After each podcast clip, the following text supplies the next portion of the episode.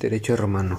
Son derechos reales sobre cosa ajena, el usufructo, el uso, la habitación, las servidumbres activas, la superficie forestal respecto del inmueble en el cual se habrán de efectuar las plantaciones, la hipoteca, la prenda, la anticresis y el censo consignativo.